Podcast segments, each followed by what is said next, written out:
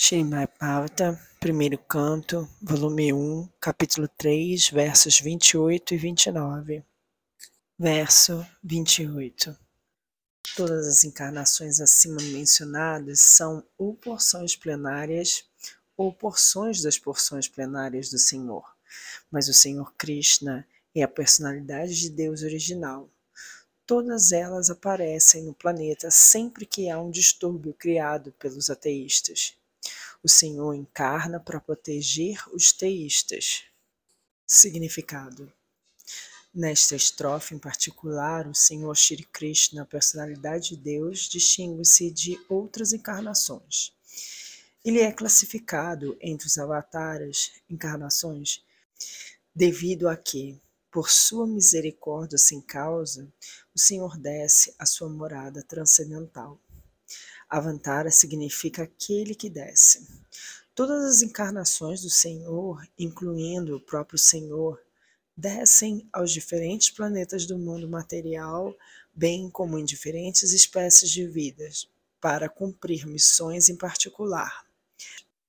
Às vezes, ele vem em pessoa, e às vezes suas diferentes porções plenárias ou parte das porções plenárias ou suas porções diferenciadas, direta e indiretamente dotadas de poder por ele, descem a esse mundo material para executar certas funções específicas.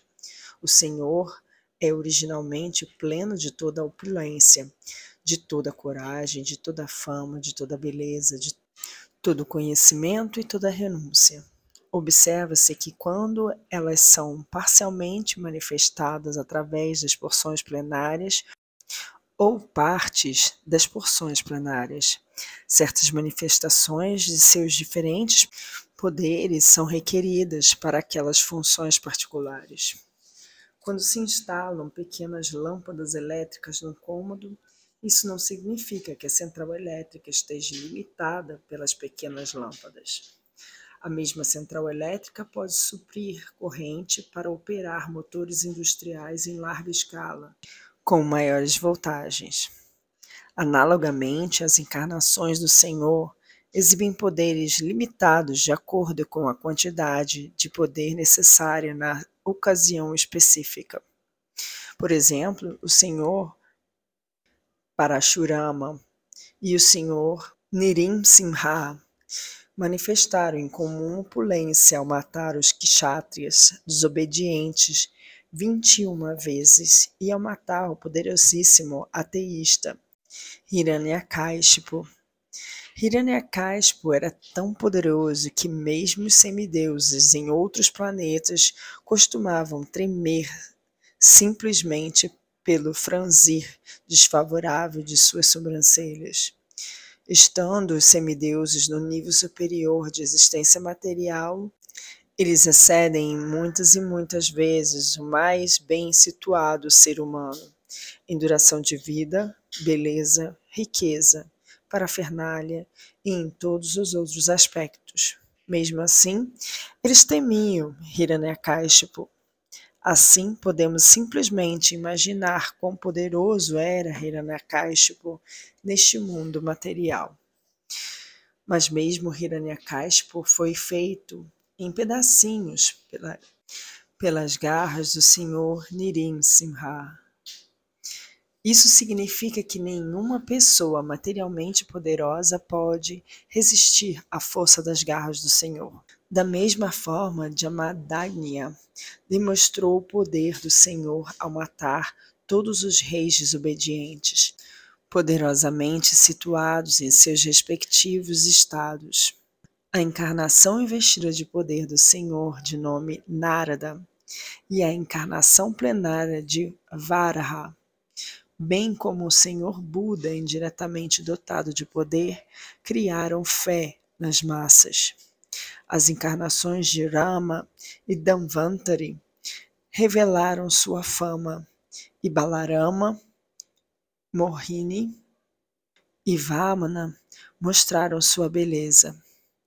Dattatreya, Matsya, Kumara e Kapila demonstraram seu conhecimento transcendental.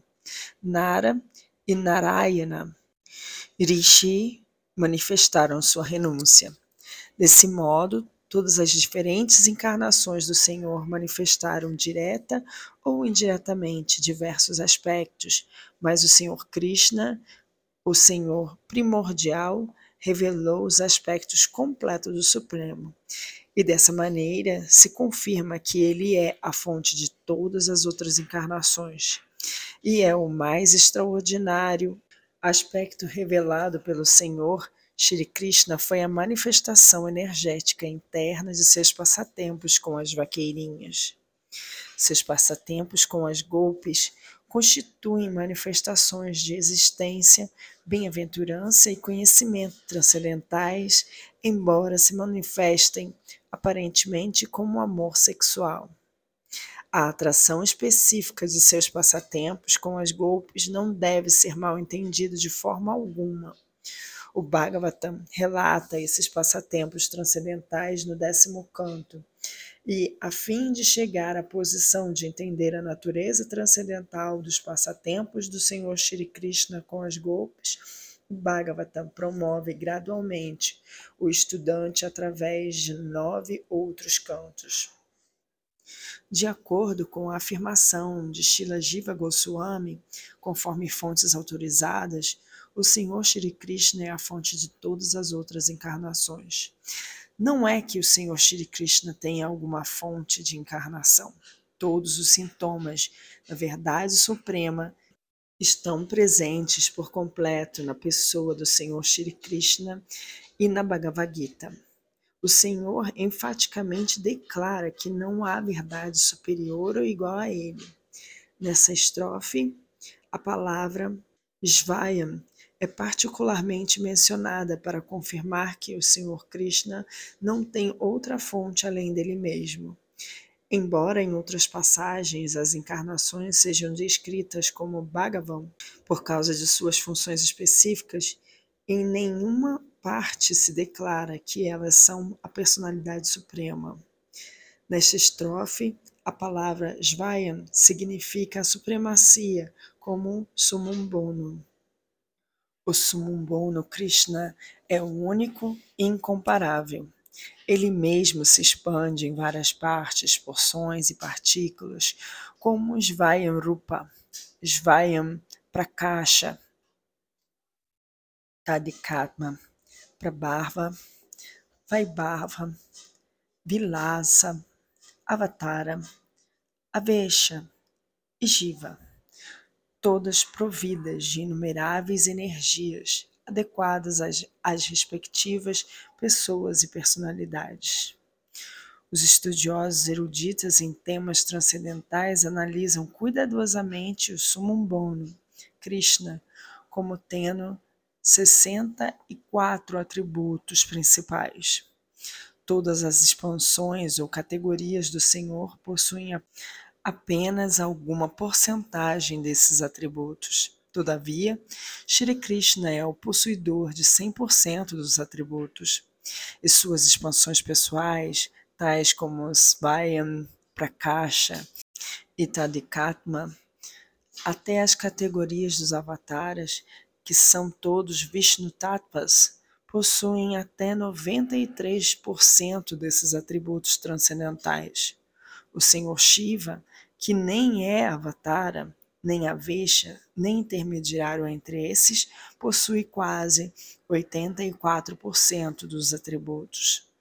No entanto, os jivas, ou os seres vivos individuais em diferentes estados de vidas, possuem no máximo 68% dos atributos. No estado condicionado de existência material, o ser vivo possui esses atributos em quantidade muito diminuta, variando de acordo com a vida piedosa do ser vivo. O mais perfeito entre os seres vivos é Brahma, o supremo administrador de um universo. Ele possui por completo 78% dos atributos. Todos os outros semideuses têm os mesmos atributos em menor quantidade, ao passo que os seres humanos possuem os atributos em quantidade muito diminuta. O padrão de perfeição para um ser humano é desenvolver esses atributos. plenamente até 78%. O ser vivo jamais poderá possuir atributos como Shiva, Vishnu ou Senhor Krishna. Um ser vivo pode tornar-se divino, desenvolvendo em plenitude 78% dos atributos transcendentais. Porém, jamais poderá tornar-se um deus como Shiva, Vishnu ou Krishna. Ele pode tornar-se um Brahma no devido tempo, os seres vivos divinos, que são habitantes dos planetas do céu espiritual, são companheiros eternos de Deus em diferentes planetas espirituais, chamados Haridama e Maheshadama. A morada do Senhor Krishna acima de todos os planetas espirituais chama-se Krishna Loka ou Goloka Vendravana. E os seres vivos perfeitos, desenvolvendo em plenitude 78% dos atributos acima mencionados, podem entrar no planeta de Krishna Loka após deixar esse corpo material. Verso 29. Quem quer que cuidadosamente recite os misteriosos aparecimentos do Senhor com devoção de manhã e à noite, alivia-se de todas as misérias da vida. Significado: Na Bhagavad Gita, a personalidade de Deus declara que qualquer um que conheça os princípios do nascimento e das atividades transcendentais do Senhor voltará ao Supremo após libertar-se desse tabernáculo material. Assim, pelo simples fato de conhecer o caminho misterioso da encarnação do Senhor nesse mundo material, uma pessoa pode libertar-se do cativeiro material. Portanto, o nascimento e as atividades do Senhor, como ele manifesta para o bem-estar das pessoas em geral, não são comuns. São misteriosos e, apenas desvenda-se o mistério para aqueles que cuidadosamente tentam aprofundar-se no assunto mediante devoção espiritual. Desse modo, se obtém a liberação do cativeiro material. Aconselha-se, portanto, a, a todos que simplesmente recitem esse capítulo do Bhagavatam, com as descrições do aparecimento do Senhor em diferentes encarnações, com sinceridade e devoção, e poderão obter compreensão do nascimento e das atividades do Senhor. A própria palavra vimukti, ou liberação, indica que o nascimento e as atividades do Senhor são todos transcendentais. De outra forma, simplesmente por recitá-los, uma pessoa não poderia alcançar a liberação. Eles são, portanto, misteriosos e aqueles que não seguem as regulações prescritas do serviço devocional não têm direito a penetrar nos mistérios de seus nascimentos e atividades.